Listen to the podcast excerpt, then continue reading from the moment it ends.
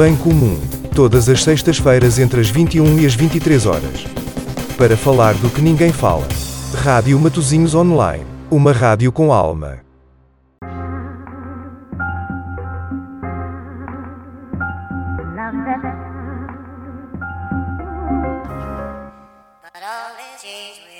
Mastiga, mastiga, deita fora.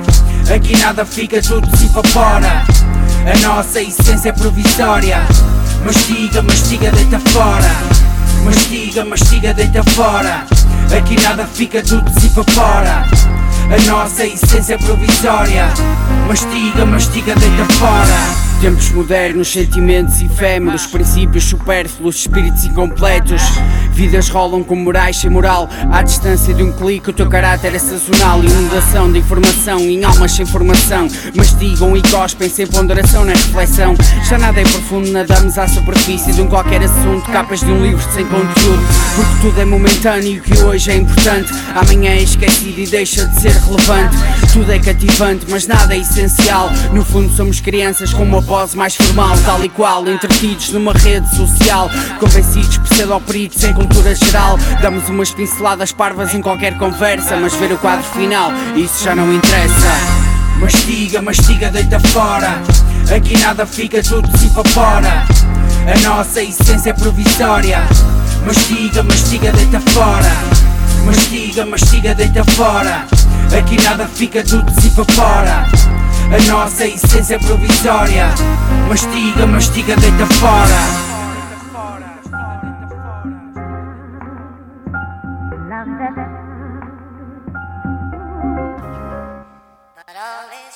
A busca é incessante pelo prazer imediato.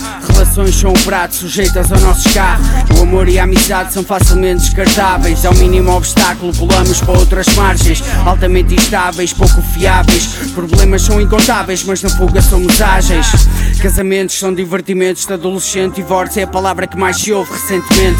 Namorados facilmente viram amigos coloridos. E simples amigos para meros desconhecidos. Idosos que em tempos fizeram tudo pelos filhos. Viram empecilhos largados em lares pouco dignos. Animais sem estima com destino ao abandono.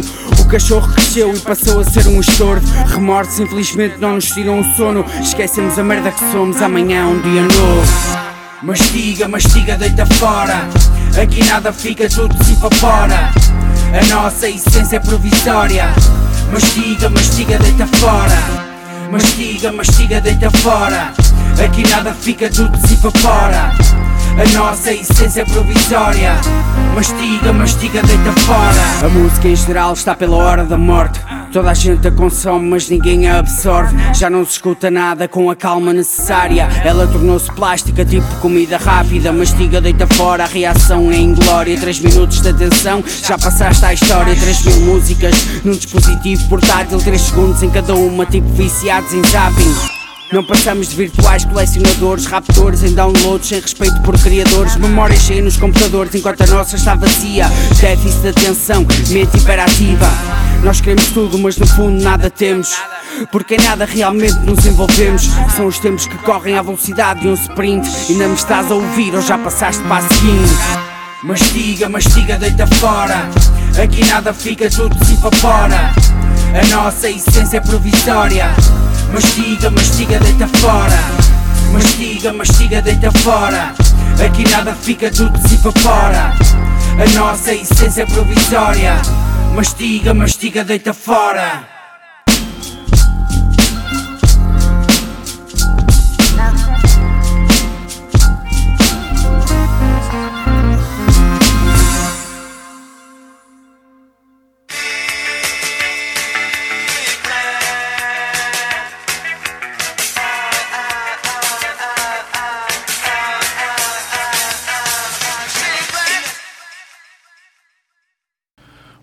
Noite, mais uma sexta-feira e mais um programa bem comum, com Joaquim Granja na locução e na realização e em colaboração com o Tiago Granja.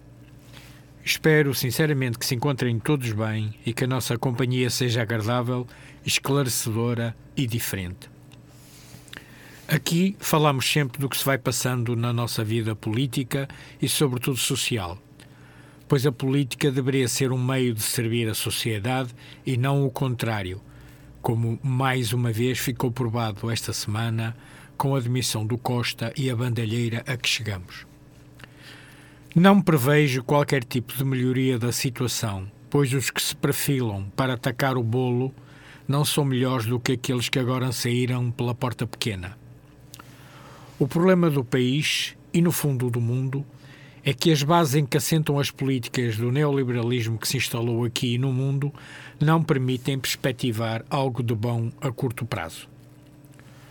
O tempo começa a escassear, pois agora temos claramente um cutelo sobre tudo e sobre todos, que são as alterações climáticas e o futuro do planeta. Se até há umas décadas atrás ainda poderíamos ter a esperança de mudança em tempo útil, hoje a urgência de alterar as bases da existência da humanidade é um dado insufismável. Por isso, urge dar força a todos os movimentos que hoje existem para combater esta situação, nomeadamente os movimentos ecologistas e de defesa do ambiente, os movimentos pelas Assembleias Cidadãos como alternativa às eleições em que já ninguém acredita, movimentos pelo decrescimento económico para cortar a espiral de consumos sem nexo da sociedade ocidental, sobretudo, movimentos para a criação de um rendimento básico incondicional como rastilho para todas as outras mudanças. Não se esqueçam que continuamos a ter duas guerras abertas no mundo, com a gente a morrer aos milhares e o sofrimento inqualificável e criminoso de povos inocentes. Guerras alimentadas pelos mesmos tipos, tipos de políticos que em Portugal se demitiram agora mas que se mantém no poder em Israel, na Palestina, na Europa e nos Estados Unidos. Na sequência desta crise política, os médicos disseram que se houver eleições deixarão de fazer greves. Hum, é um pouco estranho isto. Eu sempre considerei que a luta desta classe em especial não é propriamente motivada pelo interesse da comunidade como eles nos querem fazer querer. Imaginem que o SNS acabava. Quanto ganhariam eles mais com a nossa saúde? À boleia da TSF, vou passar algo que reflete o que penso sobre este assunto. E assim se faz Portugal. Uns vão bem e outros mal. A justiça não existe. Isso já se sabe. Há, no entanto, zonas da realidade social em que a sua inexistência é mais grave do que noutras. Por exemplo, na justiça propriamente dita, a justiça é muito necessária, pela simples razão de que quem é vítima de uma malfeitoria qualquer em Portugal só pode pedir justiça em Portugal. Seria bom sermos roubados em Lisboa e ir apresentar queixa a outro país qualquer, reputado pelo seu perfeito sistema judicial. Vá-se lá encontrar tal paraíso. Bom, mas não é possível. Tem de ser cá. Se eu apanhar um cancro em Portugal e tiver dinheiro para gastar, posso ir tratá-lo ao Dubai. Para o cancro é igual. Se achar que o meu filho fica mais bem preparado a estudar gestão nos Estados Unidos, mando para lá e pago as propinas. E assim por diante. Por isto é que a justiça na saúde se transforma, para quem não tem dinheiro para alternativas, numa questão de justiça elementar. Justiça elementar. É que para quem não pode pagar aos privados, e em breve seremos todos incapazes de pagar consultas e tratamentos nos privados, o SNS é o único sistema que ainda nos poderá valer. A imensa campanha de destruição do Serviço Nacional de Saúde, orquestrada por sistemas privados de saúde com a conivência do governo, é um espetáculo degradante numa área como a medicina, que devia cumprir outros valores pobre e velho Hipócrates. Vai lá pôr as barbas de molho e fazer juras de amor ao paciente, a ver se alguém acredita. Onde é que está escrito no juramento hipocrático que os médicos têm de ganhar fortunas a tratar e a cuidar das pessoas? Onde é que está escrito no juramento hipocrático que a saúde é um negócio e não é um negócio qualquer, mas o segundo, mais lucrativo, logo a seguir ao tráfico de armas? No momento de ser admitido como membro da profissão médica, o novo médico dirá: Prometo solenemente consagrar a minha vida ao serviço da humanidade. E mais à frente, a saúde do meu doente será a minha primeira preocupação. Não está escrito farei uma birra monumental se não puder ir jogar golfe ao fim de semana. Ou não me venham pedir para fazer mais horas extraordinárias. Ou dê-lhe que é tia Pina. Assim ao menos o velho não chateia. Não vos disseram que a medicina é um sacerdócio, que a medicina é uma das profissões mais nobres, exatamente porque é uma vida de dedicação e cuidado, de estudo e de amor ao próximo, que são os mais elevados valores da nossa civilização, mas é, ou pelo menos devia ser. Assalariados do tipo simples não inspiram a confiança e o respeito que os verdadeiros médicos devem inspirar. Mas enfim, a época, ao que dizem, não está para sacerdócios. Qualquer dia são os padres a pedir fortunas para ministrar os sacramentos e a gente a morrer sem extrema unção e carregadinhos de pecados. Ai, valha-nos Deus. E assim se faz Portugal. Uns vão bem, outros mal.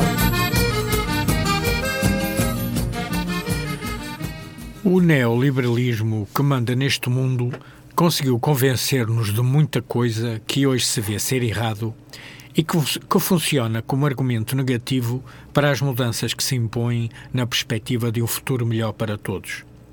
Estou a falar da meritocracia para justificar a desigualdade. Vou ler um texto do nosso amigo que já esteve nestes microfones, o Daniel Ferreira. Este artigo foi publicado no Sapo este mês o nosso tema de hoje.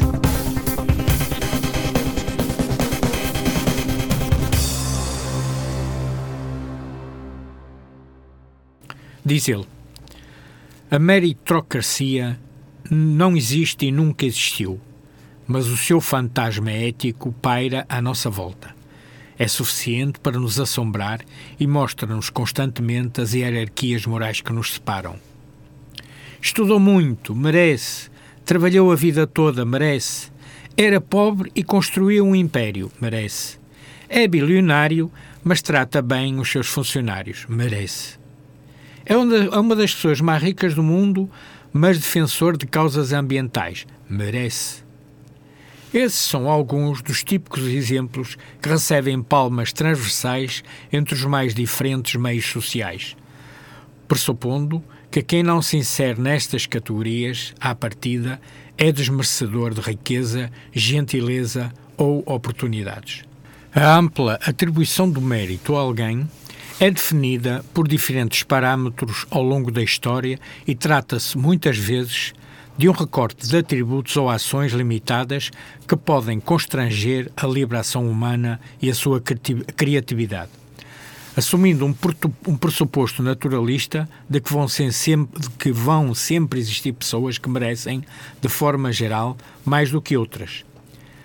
Nesse sentido, são elencadas e reformuladas gradientes valorativos que funcionam como formas de distinção com o objetivo, com o objetivo em última instância, de se manifestar na distribuição de mais ou menos riqueza ou nenhuma e reconhecimento, o que acabam por espelhar ironicamente a sua relatividade.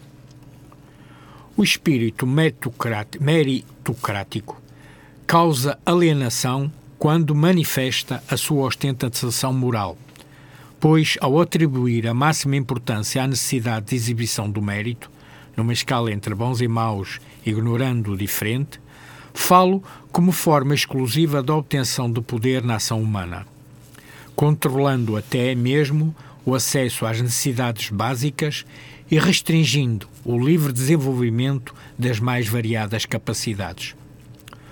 Uma avaliação do mérito revestida de um cariz paternalista afasta as relações sociais de um voto de confiança solidário entre si e da formação de uma integridade humana por si mesma, pois prejudica o investimento das pessoas nas suas diferentes virtudes e aptidões e torna nebuloso o surgimento de caminhos harmoniosos na construção do conhecimento, autonomia e entreajuda.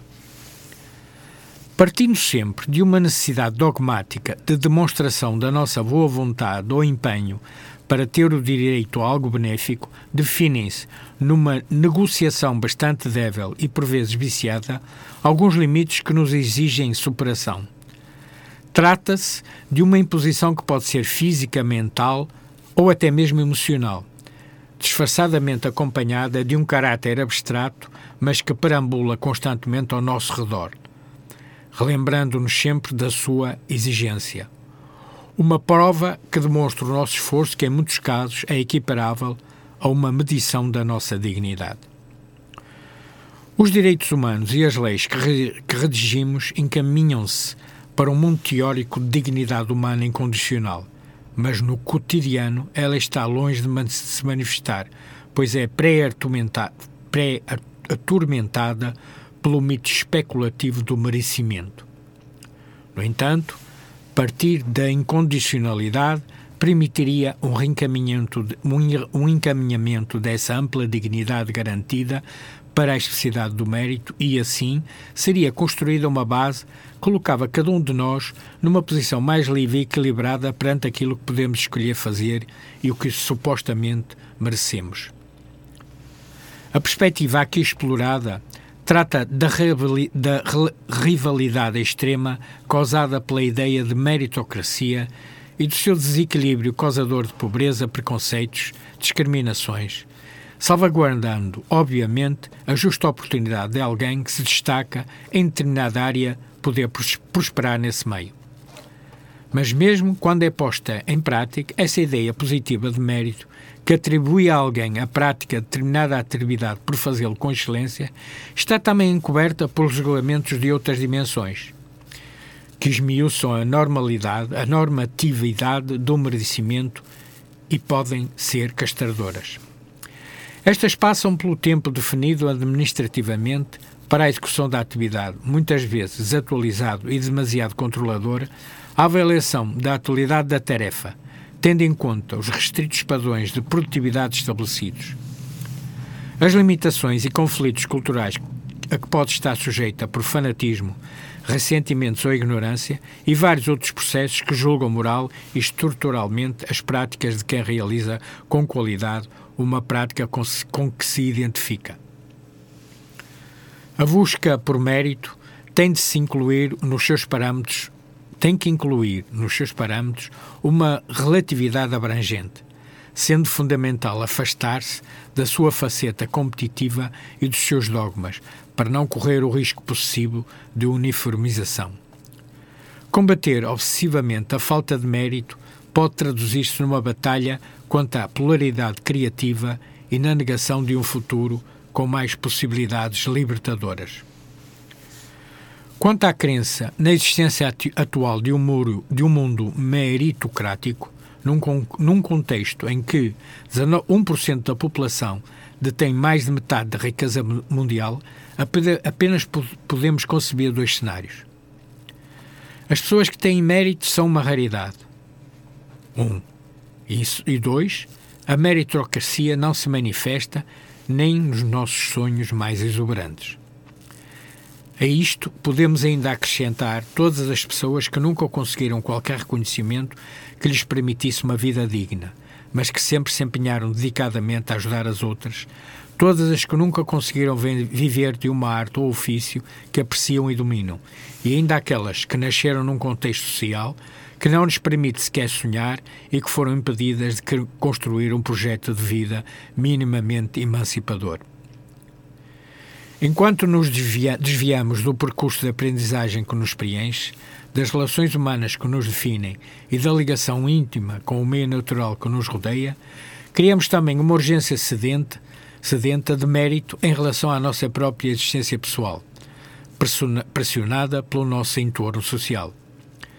Para nos considerarmos merecedores de uma vida moderna ou pós-moderna, ou tardiamente moderna, consoante a perspectiva sociológica, nesta época frenética, definimos um calendário que nos engole constantemente, numa superação competitiva e aborrecidamente contabilizada que impomos a nós mesmos. O desejo de maior lucro e conforto, maiores níveis de segurança e eficácia, melhor gestão do tempo e a realização de muitas tarefas em simultâneo de forma apressada, constroem um sistema de exigência mérito autocrática que nos aprisiona, que nos aprisiona e que, reproduz, e que reproduzimos diariamente. Expondo as costuras ao controle moral e social do mérito, aquilo que podemos questionar é, talvez, o que fizemos nós para merecer a sua perseguição fantasmagórica, fantasmagórica com o que com que de forma masoquista e realista nos auto-infligimos.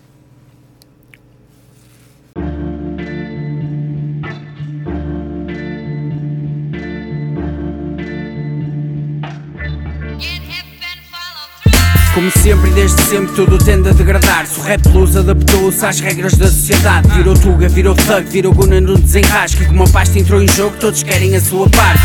Sacrificou-se a arte, a criatividade, a originalidade Pela tendência que mais bate lentamente. Isto vai ficando vazio, sem conteúdo. Sinceramente com aquilo que eu ouço mais vale um gajo ficar surdo. Anda tudo com a autoestima muito em cima. Será impressão minha ou isso cheira-me a cocaína? Pimps e players, dealers e playboys enaltecerem grandes pesadas, negócios e controles. Cowboys, heróis armados e machões com ambições de grandes carros e danças em varões. É só imitações e o sucesso é garantido, mas o discurso é tão baixo que eu tenho de ficar fedido. O conteúdo anda uma bosta, mas quem é que se importa? Do mais novo ao mais cota, anda todo atrás da nota. Sinta revolta, mas na volta estou sozinho. Diz-me lá, anda bater no ceguinho. O conteúdo anda uma bosta, mas quem é que se importa? Do mais novo ao mais cota, anda tudo atrás da nota. Sinto a revolta, mas na volta estou sozinho Diz-me lá, anda bater no ceguinho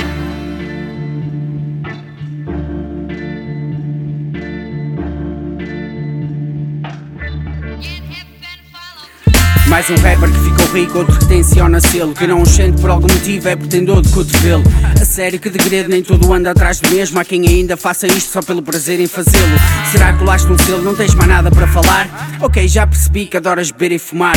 Eles põem-me com medo, são usados num engado Se calhar é melhor fechar, a minha mulher é sete chaves. Mais um hito para a street, depois estou em casa no Facebook. Só saem para o videoclipe com outfit e cara de rude. São um ace no YouTube, mas o conteúdo está muito aquém. Rest in pieces, as pitas adolescentes que te seguem como te falta se me viraste pronos é de Tá tudo mas isso aqui não passam de paneleirices. É só fogo de artifício, a mensagem está na miséria. Esquecida, boicotada e a ignorância prolifera Conteúdo anda uma bosta, mas quem é que se importa? Do mais novo ao mais cota, anda tudo atrás da nota. Sinta revolta, mas na volta estou sozinho. Diz-me lá, anda bater no ceguinho Conteúdo anda uma bosta, mas quem é que se importa? Do mais novo ao mais cota, anda tudo atrás da nota. Sinta revolta, mas na volta estou sozinho. Diz-me lá, anda bater no o rap interventivo está em coma induzido. Agora parece proibido deixar um ouvinte pensativo. Eles querem de submisso, entretido e morto-vivo. Carneiro do materialismo sem um estímulo cognitivo. Estando fodido e não é de agora. Desde que viram moda, pouca cheira da minha era ou suporta. O que era praticamente uma terapia de autoajuda virou mera prescrição de medicação na consulta. Eles agora são meros atores com um guião, com uma fórmula estereotipada sem imaginação. Enchem linhas com chouriços, com enfoque no refrão, cheio de efeitos para agradar o ouvido da multidão eles estão numa expansão e o tema é recorrente. Desejo tudo de bom desde que des algo para a mente. A vida é muito mais do que festa, mocas e pasta. Esse baleio sem conteúdo não sacia a minha traça. Conteúdo anda uma bosta, mas quem é que se importa? Do mais novo ao mais cota, anda tudo atrás da nota. Sinto a revolta, mas na volta estou sozinho. Diz-me lá, anda bater no ceguinho. Conteúdo anda uma bosta, mas quem é que se importa? Do mais novo ao mais cota, anda tudo atrás da nota. Sinto a revolta, mas na volta estou sozinho. Diz-me lá, anda bater no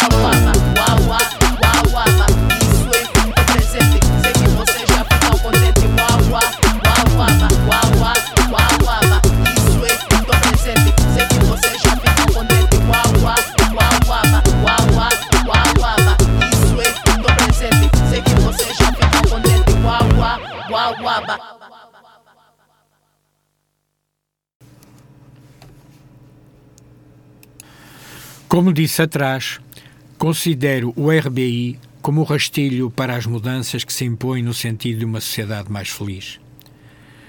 Eh, Na continuação de anteriores programas, continuo a divulgar ah, o rendimento básico incondicional, RBI, e a divulgar opiniões sobre esta solução que me vão chegando através do Tiago. Vamos passar a seguir opiniões do Luís Santos primeiro e depois a simples e direta opinião de António Diniz. O que é o RBI para mim? Acima de tudo, é uma medida que poderia trazer-nos de facto mais alguma liberdade. Acima de tudo, vejo como uma medida que nos podia ajudar a alcançar a tão desejada disponibilidade mental. Disponibilidade mental que nos ia dar tempo para pensar, para ser, para estar eh, e para de facto podermos tomar alguma rédea das nossas vidas, podermos definir o que é que queremos para nós, o que é que queremos para os outros. O RBI era tempo para pensar em nós e nos outros e de como podemos fazer todos juntos algo melhor. Acima de tudo é isso, entre tantas, tantos outros pormenores, tanta coisa boa que poderia trazer.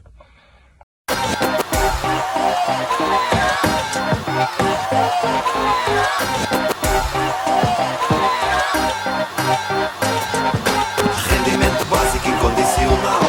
Rendimento básico incondicional. Rendimento básico incondicional. Rendimento básico incondicional. Rendimento básico incondicional. Rendimento básico incondicional. Rendimento básico incondicional. Rendimento básico incondicional. Toda a gente come, toda a gente paga. Toda a gente paga, toda a gente deve. Toda a gente deve, toda a gente come. Toda a gente paga, ninguém passa fome. Toda a gente nasce, toda a gente morre. Toda a gente vive, toda a gente aprende. Toda a gente sabe, toda a gente pode. Toda a gente pode, mas ninguém se entende.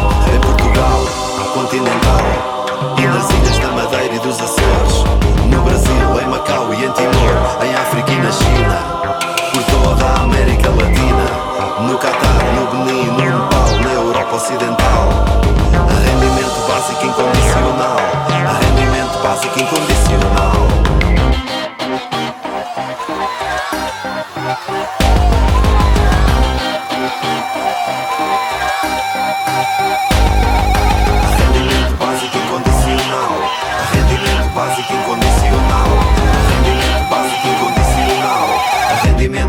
incondicional. Toda a gente sabe, toda a gente fala. Toda a gente fala, toda a gente estuda. Toda a gente estuda, há muita gente esperta. Toda a gente fala, pouca gente acerta. Pouca gente acerta, muita gente mente. Toda a gente sabe, toda a gente aprende. Toda a gente vive, toda a gente come. Toda a gente paga, ninguém passa fome. Em Portugal, continental.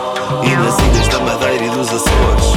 No Brasil, em Macau e em Timor. Em África e na China. Por toda a América Latina. No Catar, no Benin, no Nepal, na Europa Ocidental. Rendimento básico incondicional. Rendimento básico incondicional.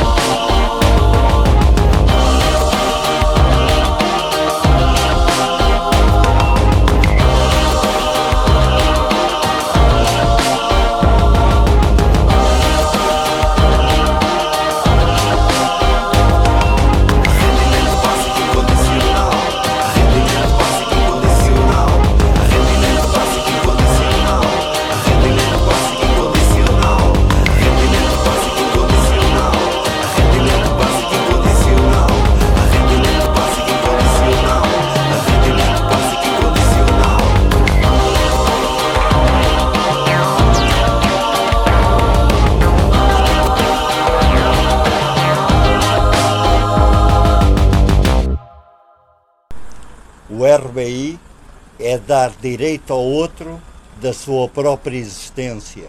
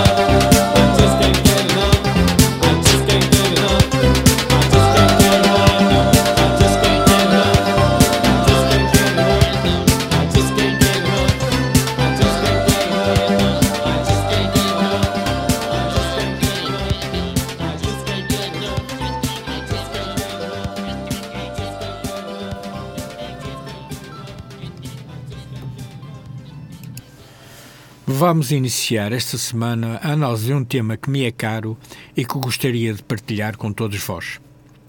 Estou a falar da importância das marcas na nossa vida e em tudo aquilo que de negativo esta sociedade acarreta. Sim, as marcas. A Nike, a Adidas, a McDonald's, todas essas que vemos todos os dias por aí. O desenvolvimento do tema terá por base o livro No Logo, da investigadora social Naomi Klein, de quem já passamos excertos de, do extraordinário e esclarecedor ensaio constante do livro A Doutrina de Choque, sobre a revolução neoliberal que deu origem ao mundo que temos hoje. Esta questão das marcas é algo que tem uma importância muito para além da questão das marcas e da sua existência como realidade do nosso dia a dia. Na verdade, a revolução neoliberal transformou as pessoas em meros consumidores cegos e em meios de divulgação de imagem das marcas como voluntários que pagam para propagandear as marcas. É incrível como nos convenceram de que, temos um logo, de que termos um logotipo de uma marca numa t-shirt ou numa sapatilha é algo que nos valoriza e nos aumenta a autoestima. Ou que o facto daquela marca estar espelhada ou, ou na, no, no meio naquilo que vestimos é sinónimo de qualidade. Ainda hoje estava a ver um videoclipe de um cantor angolano que eu vejo muito, ouço por, por, com regularidade música angolana, como sabem, e logo no início a imagem vai para o fundo da calça e ele levanta a calça e mostra o símbolo de uma conhecida marca de sapatilha. O cantor não é conhecido, nem a marca tem implantação significativa entre os jovens angolanos, mas é uma marca desejada, eu sei, porque vivi lá muitos anos e sei que é desejada. Isto significa que a marca não subsidiou o vídeo. O cantor mostrou o símbolo para ele próprio se promover, como se de, o facto de usar aquela sapatilha fosse algo de muito importante na imagem do cantor. Este fenómeno fenómeno é conseguido porque, a partir dos anos 80, as empresas que fabricavam aquelas marcas deixaram de promover os produtos fabricados e investiram tudo na imagem e venda da marca. O investimento feito na imagem da marca substitu substituiu tudo, relegando para segundo plano a qualidade, o preço, a função social das empresas, a investigação e, sobretudo, a função social da empresa. O monstruoso investimento na marca provocou no consumidor uma ligação à imagem em detrimento de outros fatores na decisão da compra. Eu considero uma pessoa informada, evoluída e com profundas preocupações, como, como tenho demonstrado nesta, nesta, nesta, na realização deste programa. No entanto, em 2018, fiz uma visita de trabalho ao norte dos Estados Unidos, perto de Chicago, no inverno, onde as temperaturas estavam perto dos 30 graus, 30 graus negativos. Antes de vir embora e suportando o frio intenso, ainda fui às compras num, num centro comercial ao ar livre para trazer lembranças para a família e que comprei. Para o neto, uma camisola Gap e para a esposa, um Shile Tommy Hilfiger. Hoje, Nunca teria feito isso porque tenho uma posição bem mais informada sobre essas marcas e, e, e, outras que dominam o mercado no panorama de consumo atual. Mas o que é extraordinário é o facto de há apenas 5 anos alguém como eu ainda ter a tendência para comprar aquelas marcas como algo de especial.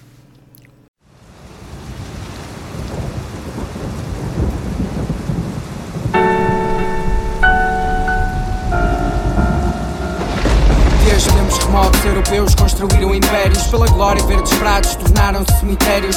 Séculos torturas, genocídio e violações Extinção de populações com diferentes visões Diferentes religiões, valores e culturas Foram exterminadas por civilizações brutas Supostamente mais maduras e mais desenvolvidas Com agricultura escrita e tecnologias Monarquias e a religião católica que assassinava mentes independentes de forma diabólica. E assim fomos na rota dos descobrimentos.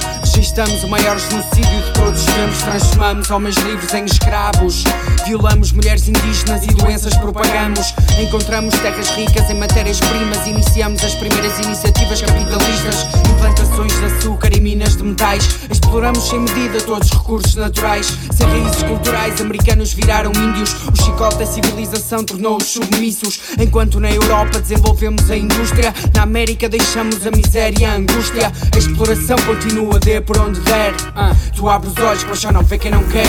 O imperialismo continua, não para nem recua em pleno século XXI. Mantém-se a escravatura obscura, dissimulada, mas em plena ação. Agora vulgarmente chamada de globalização. O imperialismo continua, não para nem recua em pleno século XXI. Mantém-se a escravatura obscura, dissimulada, mas em plena ação. Agora vulgarmente chamada globalização. Século XVIII, colónias conquistam independência, mas já com europeus como líderes da resistência. Surge uma falsa nação com prepotência e sem ética. São fundados Estados Unidos da América, a terra dos homens corajosos e livres, para determinar à força a maneira como vives. Recomeça a exploração, corrupção e as guerras. Roubam ao México, a Califórnia e o Texas. Nicarágua, República Dominicana, Filipinas são invadidas instituídas ditaduras repressivas. Ao serviço exclusivo do capital estrangeiro, nativos ficam com fome, empresas com o bolso cheio. A meio veio a infame Revolução de Outubro, sistema novo onde o povo controlaria o lucro. É claro que as empresas reconheceram o perigo, por isso o comunismo tornou-se um grande inimigo.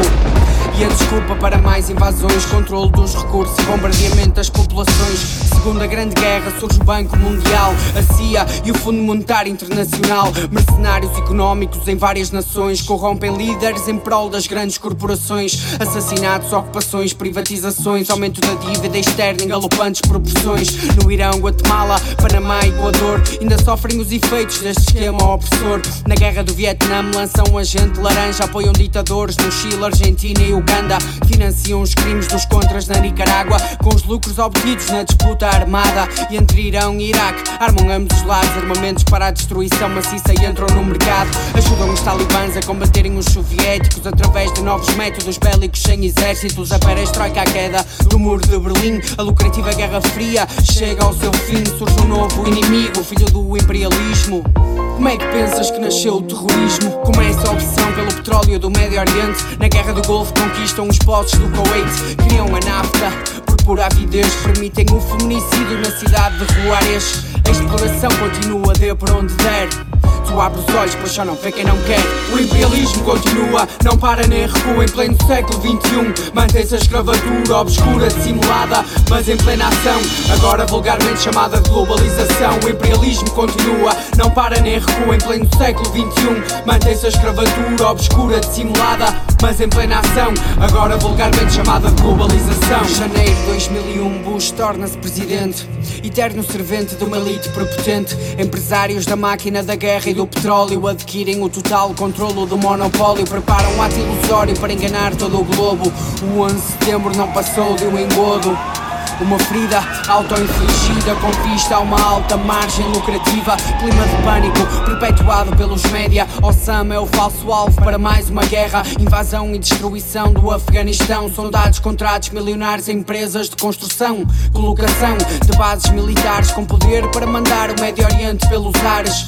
Próximo passo, a expansão do ataque. Criação de propaganda para a conquista do Iraque. A ligação à Al-Qaeda, afirmação falsa, ameaça de armas de destruição de de massas. Mentiras, farsas, noticiadas na televisão dão origem a uma invasão sem justificação. Eles não querem libertar nem desenvolver é cómico, mas subjugar países ao poder económico. No meio do drama surge um tal Obama, toda a gente aclama, mas empresas fazem-lhe a cama. Muitas promessas e retórica eloquente escondem somente mais um impotente presidente. Ele chega ao poder e envia mais tropas, e a Fundação Nobel lambe-lhe as botas. Novas mentiras já estão em circulação, presta atenção à preparação da próxima invasão. A exploração continua de por onde der. Tu abre os olhos, mas só não vê quem não quer. O imperialismo continua, não para nem recua em pleno século XXI. Mantém-se a escravatura obscura, dissimulada, mas em plena ação. Agora vulgarmente chamada de globalização. O imperialismo continua, não para nem recua em pleno século XXI. Mantém-se a escravatura obscura, dissimulada, mas em plena ação. Agora vulgarmente chamada de globalização.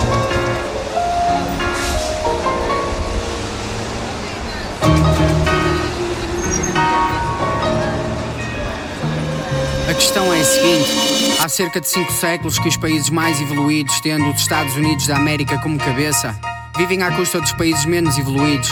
Os países da América do Sul, África e Ásia são países riquíssimos em recursos, mas estes recursos são todos explorados por grandes empresas estrangeiras. Que têm o FMI e o Banco Mundial como utensílios para corromperem governos criarem dívidas externas astronómicas impossíveis de serem pagas e criarem sistemas de autêntica escravidão e miséria para alimentarem os mais poderosos. Todas as guerras que te vês a serem anunciadas têm todas por trás interesses económicos. Eles não estão interessados na liberdade e na democracia, estão apenas interessados em alargar o seu império e a maximizarem lucros, provocando a morte a milhões de inocentes e a destruição da natureza. Fecha os livros de história que te dão na escola e não acredites numa única palavra da comunicação social. Todas as notícias que tu vês na televisão são controladas também por grandes grupos económicos que continuam a ver o lucro como o único objetivo para a humanidade. Os impérios continuam a ser construídos secretamente e fazem tudo o que podem para destruir os seus oponentes, sejam muçulmanos, comunistas, índios ou organizações contra a globalização. Seja quem for que queira distribuir a riqueza das terras pela população, ou seja quem for que não concorde com os valores ocidentais, é visto como inimigo a bater. Abre os olhos e antes de falares acerca destes assuntos, informa-te convenientemente. Investiga e procura informação em fontes independentes. Nunca é tarde para mudar, mas o nosso tempo começa-se a esgotar. O nível de investimento na manipulação dos consumidores é tal que provoca ações como aquela que se passou comigo. Se eu tive aquela tendência de, de que dizer então do consumidor comum que passa todos os dias por mim no shopping ou na rua, ostentando com orgulho sapatilhas Nike, polos Lacoste ou camisolas Gap? Não posso apontar, a não ser tentar, com o meu contributo, alertar as pessoas para a armadilha em que se encontram também neste aspecto sinistro da revolução neoliberal que nos aprisiona neste momento. Esta transformação de produtos em marcas tem muitos aspectos, aspectos sinistros para o bem comum. Vamos começar por ler um texto do livro sobre a forma como algumas marcas se comportam na valorização da imagem e do investimento efetuado. Mas para que uh, não fiquem chateados com tanta conversa, vamos pôr um pouco de música e logo a seguir vamos falar deste tema.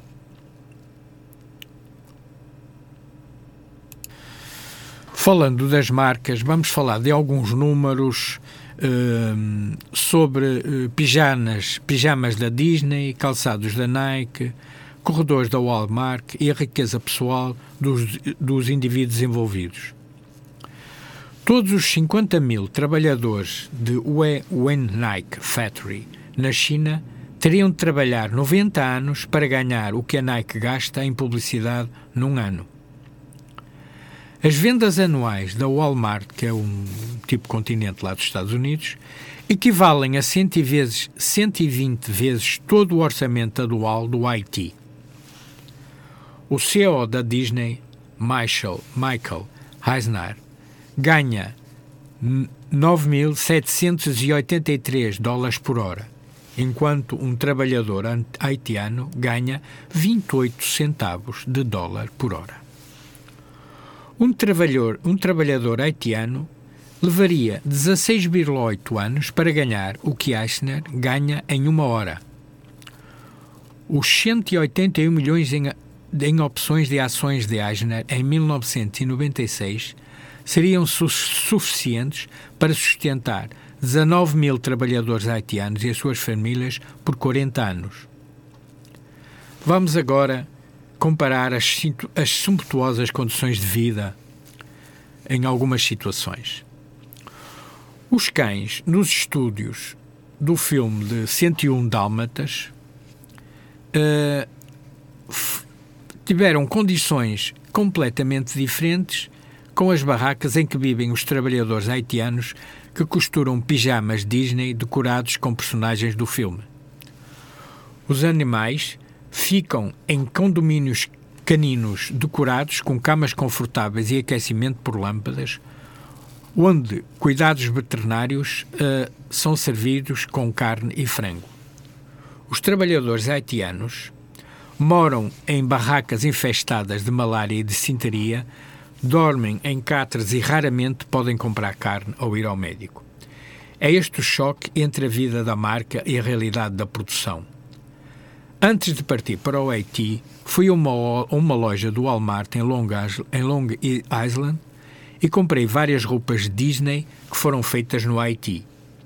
Quando cheguei ao Haiti, mostrei os artigos à multidão de trabalhadores que imediatamente reconheceram as roupas que faziam. Ergui uma camiseta, uma, uma t-shirt Pocahontas, tamanho 4.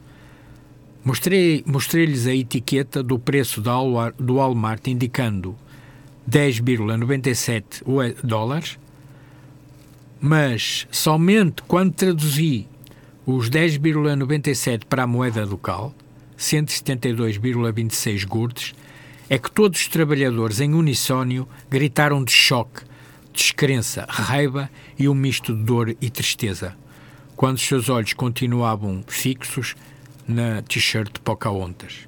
Em um só dia, eles produziram centenas de, t-shirts Disney. Todo, todavia, o preço de vendas de apenas uma t-shirt nos Estados Unidos equivalia a quase cinco dias do seu salário. Um dos fenómenos mais sinistros deste, deste movimento das marcas foi tomar em conta de movimentos que de início eram de contestação ao tipo de sociedade defendida pelos próprios patrões das marcas. O caso mais flagrante e sinistro é o movimento é o do movimento hip hop. Como é que fizeram isto?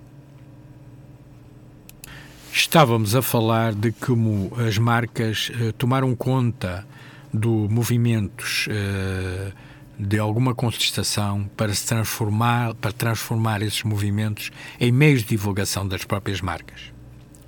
Por exemplo, estamos a falar do movimento hip hop. Nos anos 80, tinha que ser relativamente rico para ser visto pelos profissionais de marketing. Nos anos 90, tinha que ser apenas cool, como assinalou o estilista Christian Lacroix na Vogue, que dizia é terrível dizer isto, mas com muita frequência as roupas mais empolgantes são as das pessoas mais pobres. Na década passada, os jovens negros dos bairros pobres americanos eram um mercado mais agressivamente explorado pelos mestres da, da marca como uma fonte de significado e identidade.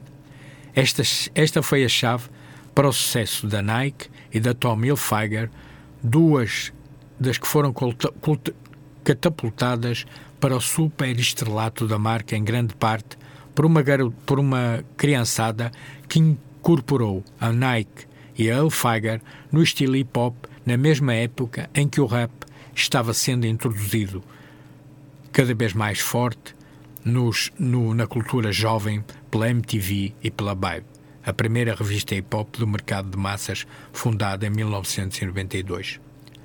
A nação hip-hop escreve La Piano Midson e De Luca em Street Trends, é a primeira a adotar um estilista ou uma etiqueta importante. importante. Ela toma essa etiqueta uma moda conceituada. Ou, em outras palavras, ela faz explodir a marca. Grifes ou marcas como Stussy, Elfiger, Polo, DKNI e Nike não se preocupam com a pirataria dos seus logos nas t-shirts e bonés de beisebol nos bairros pobres da cidade. E várias delas têm claramente evitado tentativas sérias, sérias de evitar uh, o, o furto nas lojas. Agora, as grandes marcas sabem que os lucros da roupa e da marca não fluem apenas da compra de roupas, mas também das pessoas que veem o seu logotipo, nas pessoas certas, como diz Phil Spur, da Pip Jeans sabiamente afirma. A verdade é que a retória seja cool das marcas globais.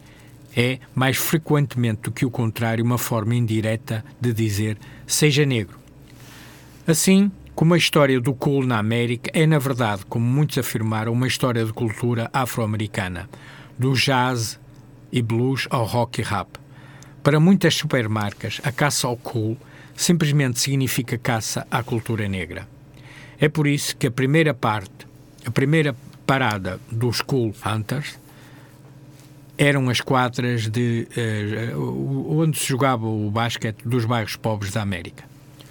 O mais recente capítulo da corrida ao ouro do mainstream americano para a pobreza começou em 1986, quando os rapas do Run DMC deram uma nova vida aos produtos Adidas com o seu sucesso My Adidas, uma homenagem à sua marca prefavorita.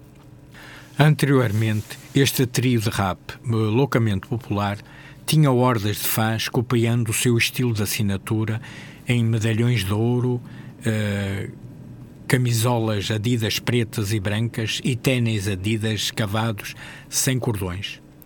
Calçamos esses ténis toda a nossa vida, disse Darry High McDaniels, também conhecido como DMC. Uh, falava dos seus, da, da, da, das suas sapatilhas Adidas na época. Foi ótimo por algum tempo, mas depois ocorreu a Russell Simons, presidente do selo Def Jam Records do Ramsey, que os rapazes deveriam, ter, deveriam ser pagos pela promoção que estavam fazendo para Adidas.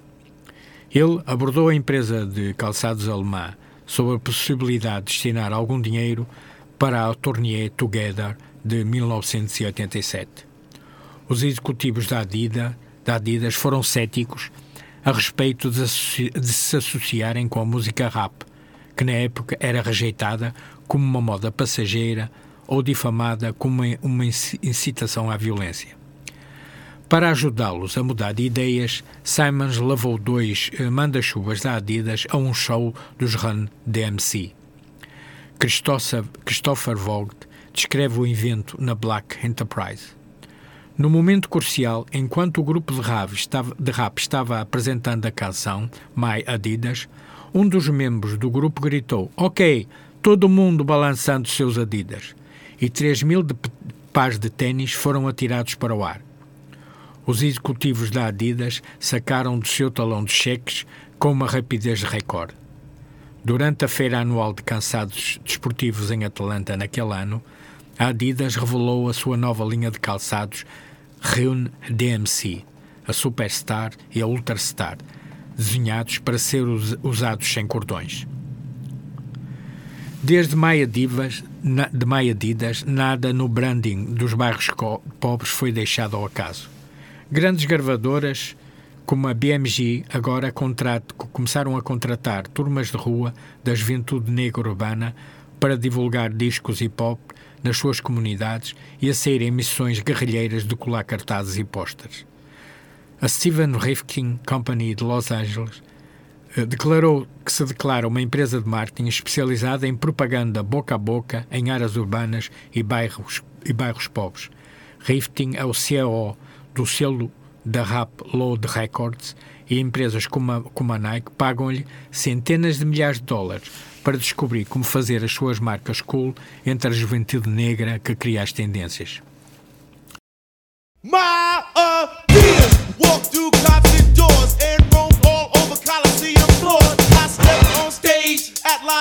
All the people gave and the poor got paid. And out of speakers, I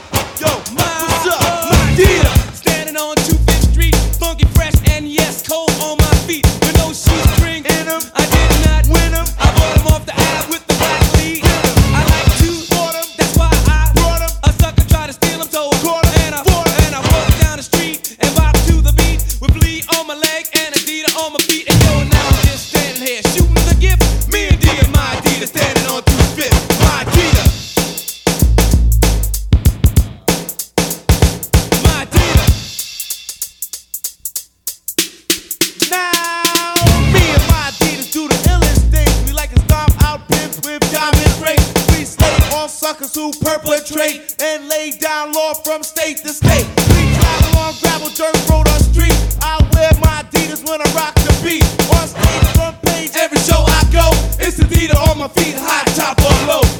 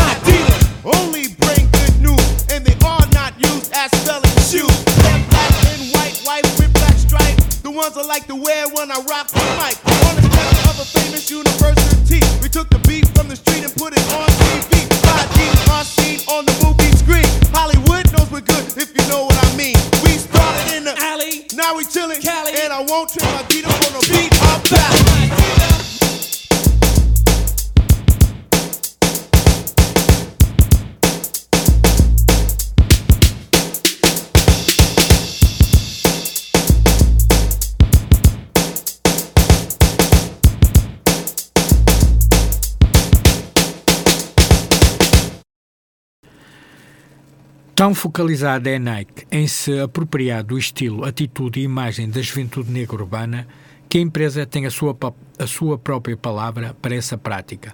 Brohin. Brohing. É quando os profissionais de marketing e estilistas da Nike levam seus protótipos aos bairros pobres de Nova York, Filadélfia ou Chicago e dizem: Ei bro, olha, olha para as nossas ténis.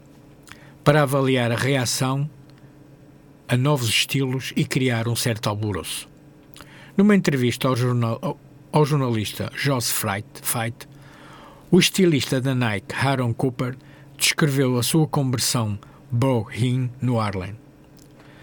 Vamos ao pátio de recreio das escolas e jogamos os nossos ténis fora. É incrível, os garotos ficam malucos. E quando você percebe a importância da Nike, os garotos lhe dizem que a Nike é a coisa número um da sua vida. O número dois é a namorada. A Nike tem conseguido imprimir a sua marca na- no- na- nos quadros de basquete, de basquete, onde faz brohin através do seu braço filantrópico Play, Partici- Participate in the Lives of Youth. A Play patrocina programas desportivos em áreas pobres em troca da alta visibilidade para o seu logotipo, incluindo logos gigantes no centro das quadras de basquete urbanas que estão eh, recuperadas. Em áreas mais elegantes da cidade, esse tipo de coisa séria, chamada publicidade e o espaço teria um preço. Mas neste lado, a Nike não paga nada e registra os seus, os seus custos como donativos. É assim que as marcas se comportam. Uh, por outro lado, a parte industrial e o de produção teve um, um peso determinante na estratégia das marcas. Deslocaram a produção manufaturada dos países de origem, nomeadamente dos Estados Unidos e da Europa. Uh, é bom lembrar que a indústria de confecções e de calçado empregava dezenas de milhares de pessoas em Portugal até meados dos anos 80. Para países asiáticos, sobretudo a América Latina, onde os salários são muito baixos, onde os sindicatos não podem atuar e as proteções sociais não existem, serviços de saúde, fundos de desemprego, etc. Sobre este comportamento das marcas na América Latina e na Ásia, iremos falar para a semana. Bem comum. Todas as sextas-feiras entre as 21 e as 23 horas. Para falar do que ninguém fala. Rádio Matozinhos Online. Uma rádio com alma.